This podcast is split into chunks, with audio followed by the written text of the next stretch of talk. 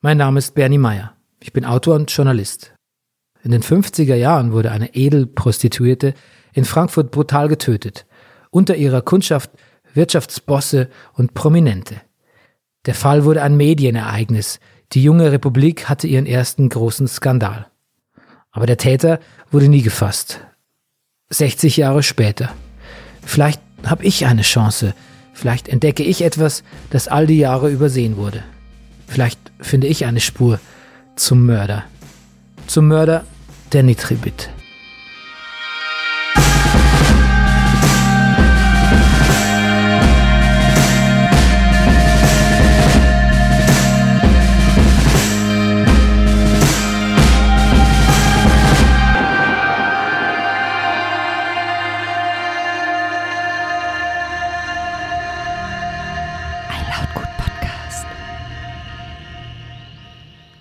Wenn man sich mit der Nitribit beschäftigt, ist es wichtig zu wissen, wo sie herkommt. Was sie für eine Kindheit hatte, was sie erlebt hat. Deswegen bin ich mit meinem Team auf dem Weg in die Eifel. Nach Mendig. Im Auto rede ich mit Daniela. Nicht nur die Buchhändlerin meines Vertrauens, sondern eine sehr gute Freundin, die mich zum Glück wieder begleitet. Wir reden über das, was uns vielleicht erwartet. Oder was wir zu finden hoffen. Die Rosemarie Nitribit, die wurde ja da hingegeben, also ihre Mutter stammte aus Düsseldorf und ähm, wurde die schnellstmöglich, also ich glaube, die wollte die auch loswerden. Das Amt sagt zwar, die Mutter war irgendwie schwachsinnig und man musste die Kinder davor der schützen, aber es machte jetzt auch nicht den Eindruck, als hätte sich die Maria Hoffmann hieß es später, da wirklich jetzt mit Händen und Füßen dagegen gewehrt ist. Ihre beiden Töchter, Rosemarie und die kurze Zeit später geborene Irmgard, ne, ist sie? Ja, Irmgard. Ähm, zu Pflegeeltern in die Eifel kommen. Und die kamen aber nicht zu denselben Pflegeeltern. Weiß man nicht so genau warum. Eigentlich auch irgendwie ganz schön doof, weil das ist also der einzige familiäre Halt, den man dann so hat. Sondern die kamen zu zwei unterschiedlichen. Und ähm, die, die, El, die Elsens, eine ältere Familie in dem Ort Mendig beziehungsweise Niedermendig, da landete die Rosemarie und wir, Rosemarie. Und wir wissen noch nicht genau, wo das ist. Also wir wir fahren da jetzt rein, stellen das Auto ab und ähm, ja, lesen das Buch von der äh, Martina Keifenheim. Nochmal nach und gucken, und, äh, ja. wo wir genau hin müssen, beziehungsweise ob es auch bestimmte ja, Bäckereien oder Metzgereien oder vielleicht noch irgendwas gibt, was uns bekannt vorkommt aus dem Buch, wo wir noch Leute fragen können, mhm. vielleicht sogar, oder Leute, die sich noch daran erinnern. Ja, wobei ich mir dann, also so lebende Zeitzeugen wird es ja wohl nicht geben. Aber ähm, es ist natürlich schon so, dass man vielleicht das noch Thema ist. Ich hoffe, dass ich in Mendig irgendwas nachempfinden kann. Dass ich die alten Häuser sehe in der Vulkaneifel und mir vorstellen kann, wie die kleine Rosemarie da langgelaufen ist, wie sie hier an diesem Ort existiert hat, aufgewachsen ist. Vielleicht ist es da besonders trostlos, vielleicht aber auch besonders äh, pittoresk. Ich bin für jede Stimmung offen und hoffe einfach, ihrer Kindheit so ein bisschen auf die Spur zu kommen.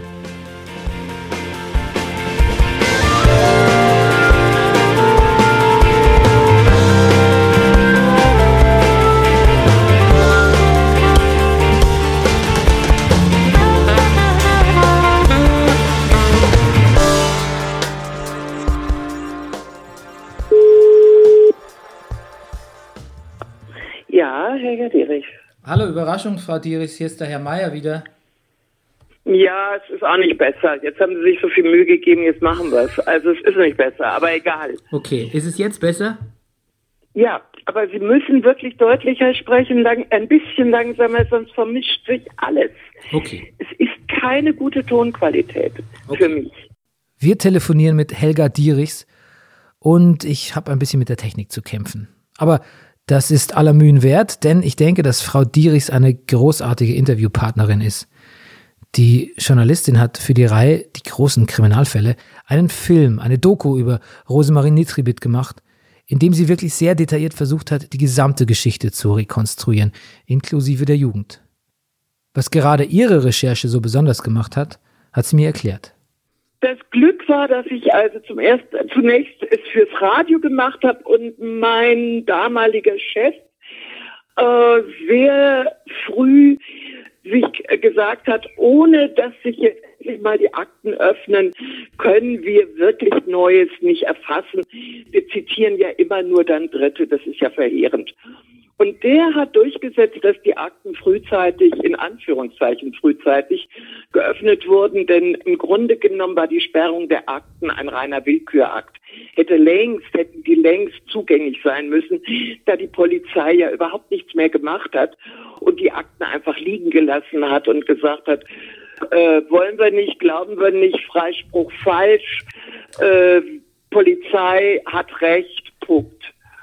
Sie war also die erste Journalistin, die Zugang zu dem Aktenberg über die Rosemarie bekommen hat. Das ist natürlich ein ganz unwahrscheinlicher Erfolg, den sie da hatte. Und doch wurden durch ihre Recherchen die Spuren, die sie fand und denen sie größtenteils nachging, nicht weniger, sondern eher mehr. Ja. Sie sprachen ja selbst ja, mal ja. von 500 Spuren, ne? Ja, ja, ja, 500 Spuren und dann, äh, aber für mich fehlen ja die entscheidenden Spuren, weil die Polizei sich darum überhaupt nicht gekümmert hat, nämlich ihre Jugendakten, die fehlen ja völlig. Und äh, das war im Grunde genommen die große Leistung einer Kollegin, die über ihre Tante, die damals die Fürsorge äh, Vertreterin für Rosemarie Nitrebit war und deren Fürsorgeakten geführt hat. Und daraus geht eine Vorgeschichte hervor, die typisch für die 50er Jahre ist, wenn man ein rebellisches Kind und Mädchen ist, aber natürlich ähm, auch zu einem Druck auf ein Mädchen der 50er Jahre geführt hat, dass man sich, wenn man nicht selber Frau ist, wahrscheinlich gar nicht vorstellen kann.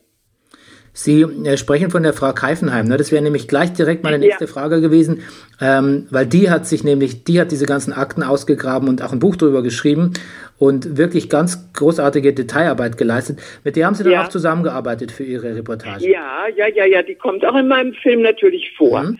Das war ja entscheidend, denn das war ein entscheidender Impuls auch für mich, mal woanders hinzugucken, nämlich in die Vergangenheit, äh, die Jugend von Rosemarie Nitrebit. Und als ich darauf den Kriminalchef der Mordkommission ansprach, hat er mir nur lakonisch geantwortet. Das, das interessiert uns, hat uns nie interessiert, interessiert uns auch nicht. Wir haben uns mit der Gegenwart von Frau Nitrebit befasst und das war genug mit den vielen Kunden, die sie hatte. Und da ist schon für mich ein Kardinalfehler vom Denkansatz drin. Frau Dierichs geht mit der Polizei hart ins Gericht. Aber klar, ihr Ansatz ist auch völlig logisch und nicht gerade progressiv. Man muss das ganze Bild sehen. Wenn man Rosemaries gesamte Vita untersucht, kann man ihren Werdegang und den gesamten Fall viel besser nachvollziehen. Und wenn man das tut, dann tauchen neue, völlig andere Spuren auf, als wenn man nur stumpf einen Freier nach dem anderen ausfragt. Und genau deswegen fangen wir auch da an, in Niedermendig, dem Ort von Rosemaries Kindheit. Wir irren so ein bisschen durch den Dorfkern, bis wir auf einem großen Parkplatz landen. Dort steht eine Tafel, ein Stadtplan von Mendig. Das Team und ich studieren die Karte genau, um herauszufinden, wo wir als nächstes hin müssen. Es ist viel los auf dem Parkplatz. Scheint so ein bisschen das Zentrum des Orts zu sein, wo man parkt, wenn man einkaufen geht oder zur Bank will oder zur Verwaltung oder einfach nur plaudern. Wir sind ein bisschen ratlos und finden nichts auf dem Plan. Als plötzlich ein älterer Herr angelaufen kommt, während seine Begleiterin am Auto wartet. Das ist die Frage, ob das da oben die Bahn. Etwas Besonderes. wir wollen nach Niedermendig. Ja, wir, wollen nach, wir gehen nach Niedermendig. Hier sind sie Niedermendig. Ach, das ist schon Niedermendig. Das ist Niedermendig. Ah, ja. Obermendig, ja. Ja, Das heißt, wenn wir in die Richtung gehen, dann ist Nein, das. nein, nicht raus. Da sind sie falsch. Also wird schon raus. Nur in der Richtung oben. Ah ja, alles klar, super. Nils gibt sich zufrieden. Aber ähm, ich habe noch eine Idee. Ohne dem Herrn zu nahe treten zu wollen, aber er könnte doch das richtige Alter haben, um Zeitzeuge zu sein oder wenigstens Geschichten über Rosemarie als Kind gehört zu haben. Wir sind doch hier auf dem Dorf. Wenn hier jemand so prominentes herkommt, dann muss es doch ein paar Geschichten geben. Ich ergreife auf jeden Fall die Gelegenheit und frag mal nach. waren so eine, ähm, eine Audio, eine Radioreportage, wenn man so will, über äh, die Nitribit und wollten uns mal scha- anschauen, wo die herkommt. Ich kenne die Rosemarie Nitribit. Ach, ach die, ach, Ach, die, die, die schon wieder. Ne? Ach, die das schon ist wieder. 80 Jahre her. Ja, ja, klar. Aber, Ja, die ist in meinem Alter gewesen. ja, Ja. War von hier. Ja, genau, die hat bei, den, bei der Familie Elsen hat sie gewohnt. Ne? Ach, und die überall da. Die war, Ja, die, also sie war ja lange hier, war, das waren ja ihre Pflegeeltern, die war ja lange, war ja schon länger ja, hier. ja, Ich glaube ja, schon ja. so bis sie, bis sie nachher 17 ist war. Ja, das schöne Leben war nur in Düsseldorf. Ja. Sie immer Oder, noch, oder ich bin nicht auf, auf dem Weg der nachgelaufen, das weiß ich nicht. Wer weiß wo überall. Ne? Ja, in Frankfurt war die ja mal. Ach, da ist jetzt auch schon im Fernsehen gewesen, überall. Also ach, so viel Filme schon von der. Ja, ja. Oder kannten Sie die als Kind? Ja, ich kann die, ich habe nicht weit von ihr gewohnt, sagen wir mal so. König Zufall spielt uns in die Karten. Der Mann weiß sogar, wo sie gewohnt hat.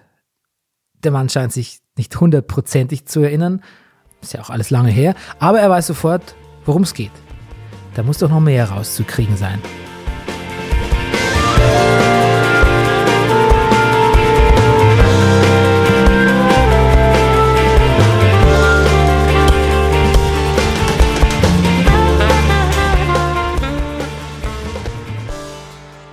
Sie beschreiben, also quasi mit Hilfe der Frau Keifenheim, besch- beschreiben Sie die kleine Rosi als lebhaft, zartes und äh, auch schlaues, schlaues Mädchen. Ähm, Ja, sie, sie war zwar auf jeden Fall relativ faul, was die Schule anbelangte, so diese Übungsgeschichten, die man machen musste, aber sie war keineswegs ein dummes Puttelchen, vor allen Dingen, was mir viel wichtiger war, ob intelligent oder dumm. Sie hatte einen enormen Freiheitswillen. Und das ist fast bewundernswert. Der hat äh, natürlich diese ganze Unterdrückungs Mechanik der damaligen Pädagogik, das war ja alles noch schwarze Pädagogik, die man damals pra praktizierte, die hat dagegen hat sie sich wirklich mit allen Kräften gewehrt und sie ist immer ausgebüxt. Also das muss man damals gekonnt haben, das war nicht leicht. Frau Dierichs beschreibt die junge Rosemarie voller Respekt und fast mit einer gewissen Bewunderung. Aber was meint sie denn genau mit schwarzer Pädagogik? Wikipedia erklärt das so. Schwarze Pädagogik ist ein negativ wertender Sammelbegriff für Erziehungsmethoden, die Gewalt und Einschüchterung als Mittel enthalten. Nach Katharina Rutschki zielt schwarze Pädagogik auf die Installation eines gesellschaftlichen Über-Ichs im Kind, auf die Heranbildung einer grundsätzlichen Triebabwehr in der Psyche des Kindes, die Abhärtung für das spätere Leben und die Instrumentalisierung von Körperteilen und Sinnen zugunsten gesellschaftlich definierter Funktionen. Unausgesprochen diene die schwarze Pädagogik der Rationalisierung von Sadismus und der Abwehr eigener Gefühle des Erziehers oder der Bezugsperson. Die schwarze Pädagogik bediene sich dabei der Mittel des Initiationsritus, der Zufügung von Schmerz, der umfassenden Überwachung des Kindes, der Tabuisierung von Berührung, der Versagung grundlegender Bedürfnisse und eines übertriebenen Ordnungsdrills. Mit dem Werk Am Anfang war Erziehung 1980 von Alice Miller gilt die Möglichkeit schwerer Schäden bei Kindern durch jedwede Form körperlicher wie auch psychischer Gewalt als erwiesen. Zitat unter der schwarzen Pädagogik verstehe ich eine Erziehung, die darauf ausgerichtet ist, den Willen des Kindes zu brechen, es mit Hilfe der offenen oder verborgenen Machtausübung, Manipulation und Erpressung zum Gehorsam untertan zu machen. Okay, ganz schön viel über Pädagogik und Psyche. Da wird's Zeit, dass ich mit einer Expertin spreche. Und zum Glück kenne ich da eine, mit der ich mich schon damals über den Fall hinter Kaifek unterhalten habe und die mir in guter Erinnerung geblieben ist, als eine Frau, die psychologische Sachverhalte äußerst plausibel erklären kann. Und außerdem auch immer ein bisschen lakonisch. Kastner? Hallo Frau Kastner, da ist wieder der Herr Meier. Ja, Jetzt klingt's, jetzt warte, klingt's, jetzt lassen Sie mir kurz raus. Geht's? Jetzt klingt's besser, glaube ich. Sie können, Ja, also ich höre Sie jetzt ziemlich gleich gut oder vielleicht ein bisschen schlechter, aber es geht. na, ich kann mich näher, näher zum Mikrofon beugen. Sie können auch gerne nochmal husten. Falls, falls, Ihnen- falls Ihnen danach ist. Jetzt muss ich nicht. okay, Habe ich kein Bedürfnis. okay, gut. Eine stabile Leitung per Handy scheint immer noch nicht erfunden worden zu sein. Egal. Ich telefoniere wieder einmal mit Frau Adelheid Kastner.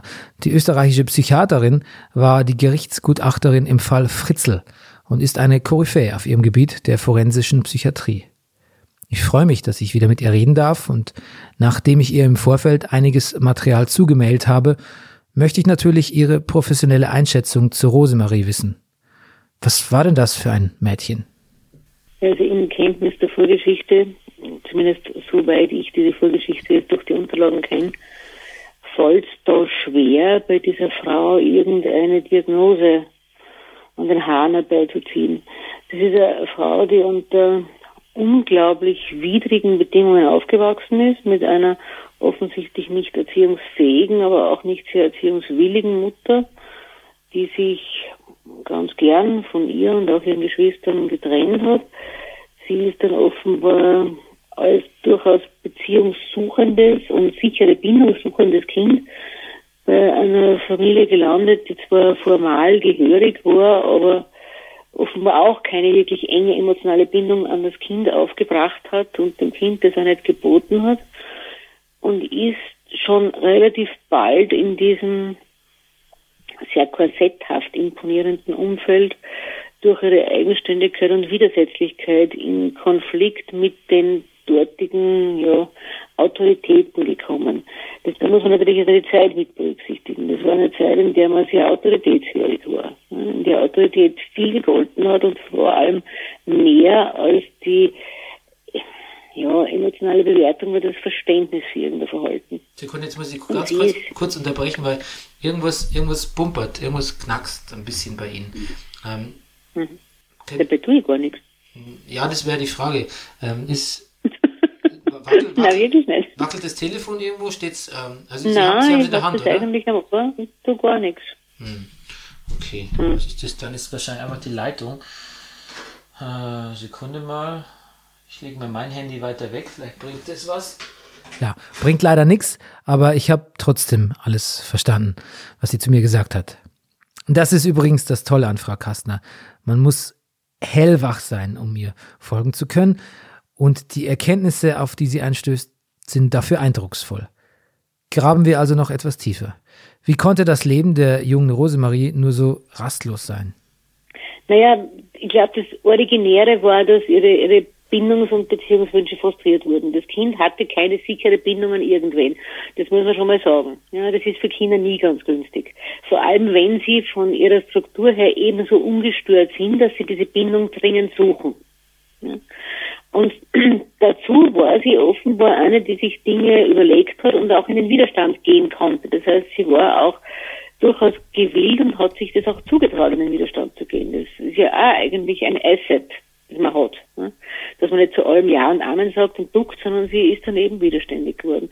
Sie ist dann auch in der Pubertät widerständig geworden. Das ist eigentlich ein normales Accessoire der Pubertät, war in der damaligen Zeit aber natürlich ein No-Go. Ne?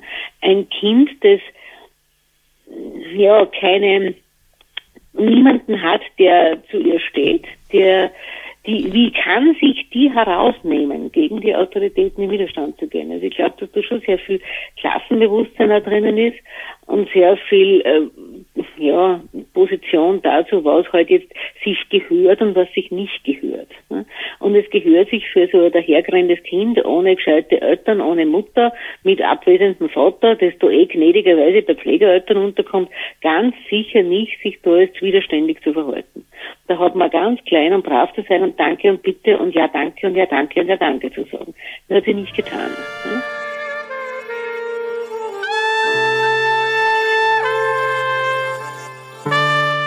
Keine schwarze Pädagogik für dieses Mädchen. Rebel Rebel Rosemarie.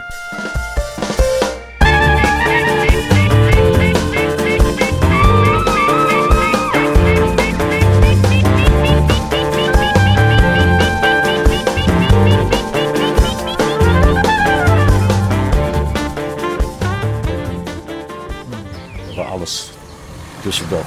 Platt. So, kannten, Sie die, kannten Sie die Rosemarie? Ja, vom Sehen, ja. Vom Sehen. Ja, ja, sonst Sie waren ja dann bei, Sie waren ja bei, Sie waren ja noch ganz klein dann, ne? Ja, ja, ja, ja, ja, ja. Also. Ja, nachher, da, da, durch Fernsehen und so, da, da war das Ort wieder, da war die auch älter. Ich weiß nicht, was die für ein Jahrgang war. Die war ab 33. 33, ja. 33 war ja. Ja, ja, ja, ja, war, ja. Also quasi, da haben sie, waren sie ja ganz andere sieben, Alters, sieben Jahre älter, ja, ja. Ja. Und dann, ähm, weiß nicht, da, hin und wieder, also manchmal war die ja, glaube ich, noch da. Also Ja, als, ja. er schon in Frankfurt gewohnt hat, Ja, kam ja. sie manchmal sogar mit ihm ein, einer ihrer Autos hier, hier lang gefahren, habe ich mal gelesen. Hat man das mitgekriegt im Ort, wenn die mal wieder zu Besuch war? Ja, auch, mhm. Hat mich damals noch nicht äh, interessiert. ne? Ja, ja, irgendwie klar. ja, ja. Ach, das wäre ja auch zu schön gewesen, wenn uns hier plötzlich der perfekte Zeitzeuge vor die Füße gefallen wäre. Trotzdem eine schöne Begegnung. Der Mann wollte helfen und hat gerne erzählt. Mendig meint es gut mit uns. Dann lassen Sie doch mal Ihre zwei Jahre ältere Frau nicht warten. Jetzt schimpft sie noch. Doch, tut er gut. Tut er gut. Kommt zu wenig an die Luft. so. Ja, super, vielen alles, Dank. alles Gute. Ebenfalls. Bleib, bleiben Sie weiter so fit. Dankeschön. Alles klar. Ciao. Nachdem der Mann abgefahren ist, suche ich im Buch von Frau Keifenheim über Rosemaries Kindheit die Stelle, an der steht, wo genau das Haus der Pflegeeltern stand.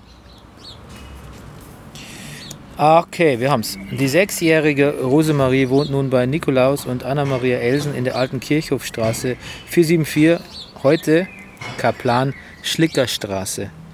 Äh, Nils Kaplan Schlickerstraße. Nils steht schon wieder vorm Stadtplan. Ähm, die Straße führte damals den Berg hinauf zum Friedhof, den es jetzt dort nicht mehr gibt. Hier ist auch ein Bild, Haus Elsen 1997, das heißt, es dürfte es jetzt auch noch geben. Ja, da gehen wir jetzt mal hin. Genau. Und die Reisegruppe Rosemarie macht sich auf den Weg. An der Straße, die wir langgehen, herrscht ganz schön viel Verkehr. Aber als wir am Ziel ankommen, finden wir eine Möglichkeit, uns dem kurz zu entziehen. Hier ist eine Kapelle am Anfang von Rosemaries Straße, da gehen wir jetzt mal rein.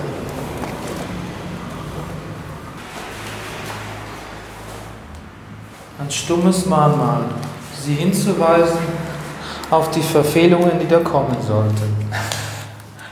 Benny, du solltest doch eh noch deine Sünden beichten. Alte Kirchhofstraße. Ja, das passt ja zu dem alten Friedhof. Kaplan-Schlicker-Straße 10, da müssen wir jetzt gleich hin. Warum man sowas hinter Glas macht, verstehe ich nicht so ganz. Weil die sind die so touchy, die mit ihren Ikonen, die, die Männlicher, dass die den Jesus anfassen Ja, wollen. Angst, dass die Leute so mitnehmig sind. Mitnehmen. so. Eine schöne Figur. Erstmal vorsichtig und dann kannst du hier noch Glockenseil. Voll thiefy sind die. Dann kannst du noch Glockenseil ziehen. Ah, das. Ah, nein, nein, nein, nein. Jetzt kommen die ganzen Leute auf die Straße und denken, was ist was passiert? Der Auserwählte kommt.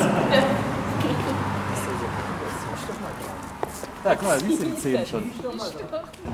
Eine Kapelle mit einem Jesus hinter Glas und einem Glockenseil. Kurios, was es in Mendig, pardon, Niedermendig so zu entdecken gibt. Die Stimmung ist gut, kurz bevor wir das Haus erreichen. Frau Dierichs hat Rosemaries Ankunft in Niedermendig deutlich trostloser dargestellt. Zumal, wenn man dann in dieses Dorf kommt, äh, das kann man sich gar nicht bedrückend genug vorstellen, äh, weil die Häuser alle schon aus Basalt gebaut sind. Man kommt in ein graues Nichts quasi. Und äh, jemand, der so einen Impuls hatte, wie, wie die Rosemarie Nitrebrit rauszuwollen und dann mit diesen alten Pflegeeltern, die es gut meinten, aber auch nicht wussten, was man dann tun muss bei so einem jungen Menschen, das war furchtbar und die Mutter hat ja immer wieder deutlich ma- gemacht, dass sie um Gottes Willen dieses Kind nicht haben will. Und die Schwester hat dieses Grundgefühl ja immer dann später bestätigt. Die konnte man ja noch interviewen. Das klingt nicht unbedingt nach dem Land, in dem Milch und Honig fließt. Als ich im Buch von Frau Keifenheim blättere, finde ich noch eine andere, sehr konkrete Beschreibung von Niedermendig. Niedermendig ist, steht hier, also zu der Zeit, wo Rosemarie hingekommen ist, war das ein reines Arbeitnehmerdorf, also eher arm, so sehr katholisch. Gab irgendwie keine Landwirte, keine eigenen Handwerker oder Geschäftsleute, sondern es waren äh, Generationen gingen hier in die unterirdischen Steinbrüche als Steinhauer, Steinmetz und Steinbrecher, Steinbrecher, und zwar Leier genannt. Äh, die Leih ist ein Steinbruch. Äh, und hier die Martina Keifenheim schreibt, Ob Über- oder Untertag, es war reinste Knochenarbeit. Ob auf dem Bau oder in den Gruben, die Menschen hier haben immer schon körperlich schwer arbeiten müssen und wurden dadurch stark geprägt. Die Straßen und Häuser wirken zum Teil heute noch sehr nüchtern, geradezu streng und spiegeln das harte Leben der vergangenen Jahre wieder. Also bei den noch stehenden Häusern kann ich das unterstreichen. Ansonsten gibt es so ein paar pseudo-toskanische Villen, die sich die Leute hier so hingestellt haben, mit wilden Gärten, wie man das heutzutage macht. Äh, ich glaube, hier ist sehr viel Wohlstand eingekehrt im Laufe der Jahre. So wirkt es. Und plötzlich stehen wir davor vor dem Haus, in dem Rosemarie einen Großteil ihrer Kindheit bei Pflegeeltern verbracht hat, weil ihre Mutter in Düsseldorf keine Zeit und vor allem keine Lust hatte, sich um ihr Kind zu kümmern. Seltsam. Das Haus hat so gar nichts Besonderes, das nichts Erhabenes, keine Rosemarie-Plakette oder so. Wobei das vermutlich auch Schwachsinn wäre. Ist ja kein Schicksal, mit dem ein Ort hausieren geht oder wirbt. Mendig schmückt sich nicht mit der Nitribit. Vielleicht ist man sogar ganz froh hier, dass sie so schnell wieder weg war. An dem Haus ihrer Jugend erinnert zumindest nichts an sie. Nicht mal das Haus selbst erinnert noch an das Haus, das es einmal war. Also das Haus sieht auf den ersten Blick so ein bisschen neubauig aus, aber man hat eigentlich quasi so viel von der alten Substanz, ähm, oder so wenig von der alten Substanz, glaube ich, weggemacht wie nötig. Und eine seltsame Melange aus Neubau und alten Haus. Das sieht ziemlich improvisiert aus. Man sieht den alten Dachgiebel, der ist übermauert mit einem völlig neuen Gebäudeoberteil. Und aber interessant ist, dass hier hinten ist fast so wie ein kleines Waldstück, was ähm, die Straße von dem, der nächsten Straße trennt. Wobei das natürlich auch, ich mich gerade frage, ob das dieser alte Friedhof ist. Weißt du das noch? Ja, das ist hier gleich am Ende der Straße. Ne? Am Ende der Straße. Muss man eh hoch. Genau, unten eine Kapelle, oben ein Friedhof kommt den ethischen Grundsätzen eigentlich gar nicht, symbolisch gar nicht aus, wenn man hier wohnt in der Kaplan-Schlicker-Straße ehemals. Der Kirchhof. Wir sind ein wenig underwhelmed. Dieser Ort erzählt uns nichts. Naja, was soll er uns auch 70 Jahre später noch erzählen? Was soll man hier auch noch von ihr finden können? Nils, hast du gerade den Hund geweckt? Ja. Sehr erschrocken. Ja gut, dann gehen wir jetzt mal hier hoch, wa? Ja. Ja klar. Richtung alter Friedhof. Schnürsenkel ist offen. Ah, Zeit für ein Und Päuschen. dann zur, dann zur Vulkanbrauerei. Ernüchterung macht sich breit. Und Hunger.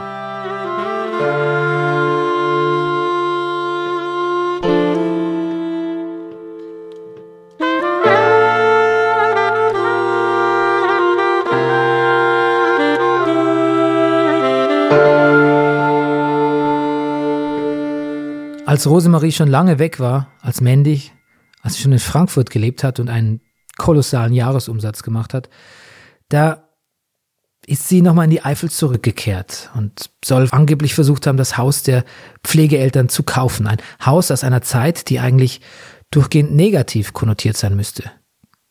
Was für ein kurioses Verhalten und was für eine seltsame Geschichte. Trotzdem hat äh, die Rosemaria versucht, es äh, zu kaufen, das Haus der Eltern später, oder sich zumindest danach erkundigt. Also Ja. es gab wohl schon eine emotionale Beziehung auch zu der Familie. Ja, also das habe ich, äh, das verstehe ich nicht ganz, aber ich kann nicht, ich kann nicht ein Psychogramm von Rosemarie Nitribit machen, außer dass ich wirklich an allen Punkten festgestellt habe, wie groß ihr Freiheitswille ist. Und äh, das äh, ist schon außergewöhnlich für ein Mädchen der damaligen Zeit. So sind wir, ich beziehe, beziehe mich da ein, nicht erzogen worden dass man ausbüchsen kann aus jeder Institution, in die man gesperrt wird. Also das ist schon, das ist schon ein großes Kaliber, was sie da gezeigt hat. Die Jugend der Rosemarie macht es einem nicht gerade einfach. Da steckt so viel Leid und auch Willkür drin. Das Mädchen als Spielball autoritärer Erwachsener. Und trotzdem spricht jeder, der sich mit ihr beschäftigt hat, davon, was für einen außerordentlichen Mut und Freiheitswillen sie an den Tag gelegt hat. Und genau davon hat sie auch eine Menge gebraucht. Bei all dem Leid, das noch vor ihr lag.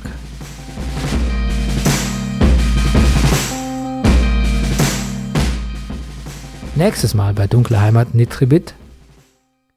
Rosemaries Leben gerät komplett aus den Fugen. Mit elf wird sie vergewaltigt. dass ich diese Erfahrung mit so einem schrecklichen Erlebnis dann völlig allein und ungeschützt dazustehen und ich bin jedem egal, nicht nur dem Täter, sondern auch allen anderen. Auch allen anderen, denen ich eigentlich nicht egal sein sollte. Das ist, glaube ich, das wesentlich Schlimmere. Verlassen zu sein und niemanden zu haben, der für mich Partei ergreift.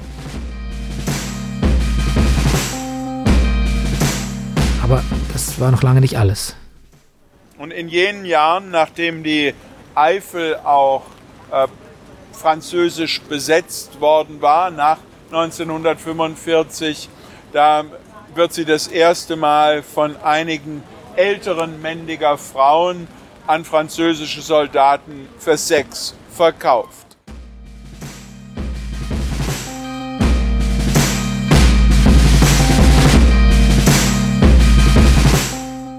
Dunkle Heimat ist ein Podcast von Lautgut.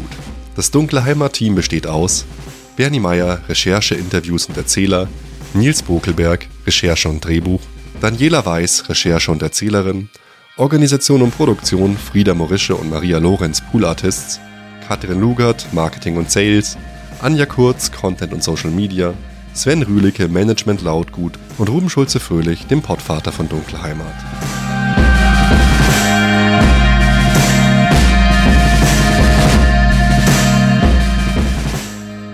Liebe Hörerinnen und Hörer von Dunkle Heimat, vielen, vielen Dank für das ganze tolle Feedback zu unserer ersten Folge der zweiten Staffel von Dunkle Heimat. Wenn es euch gefallen hat, würden wir uns sehr freuen, wenn ihr uns eine kleine Bewertung bei iTunes hinterlassen würdet. Das hilft uns wirklich sehr. Und jetzt haben wir noch was ganz Besonderes für euch. Unsere neue Show Ich hau ab ist fertig. Sie erscheint ab jetzt auch wöchentlich in einem Podcatcher eurer Wahl. Hört unbedingt mal rein. Es ist wirklich eine wahnsinnig tolle Geschichte, auf die wir sehr, sehr stolz sind. Mit 17 wollte ich ja Republikfluchtversuch machen, weißt ja. Warum überhaupt?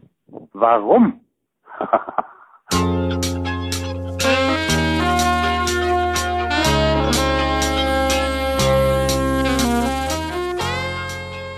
Weil ich überhaupt nie verstanden habe, warum der Vater und die Mutter äh, in diesem scheiß Osten weiterleben wollten. Das ist Hansi. Er ist ein Rockstar, eine Rampensau, ein Held, mein Onkel. Mädchen, du führst mich an der Nase herum und machst auf Liebe mit mir. Mein Onkel Hansi ist im Osten der 70er und 80er Jahre ein ziemlich bekannter Sänger gewesen. Mit dem Titel War es nur der Mai hatte er sogar selbst einen Nummer 1 Hit in der DDR-Hitparade. Ich hau ab, denn das halt ich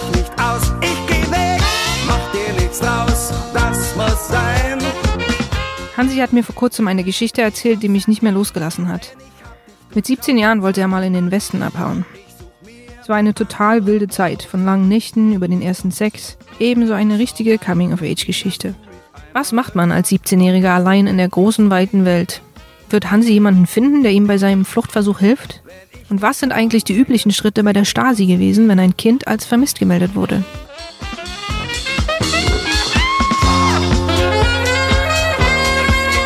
Ich hau ab. Die Geschichte einer Republikflucht.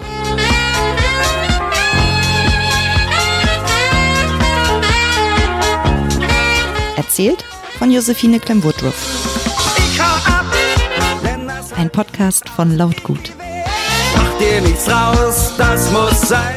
Ab dem 20. März immer mittwochs.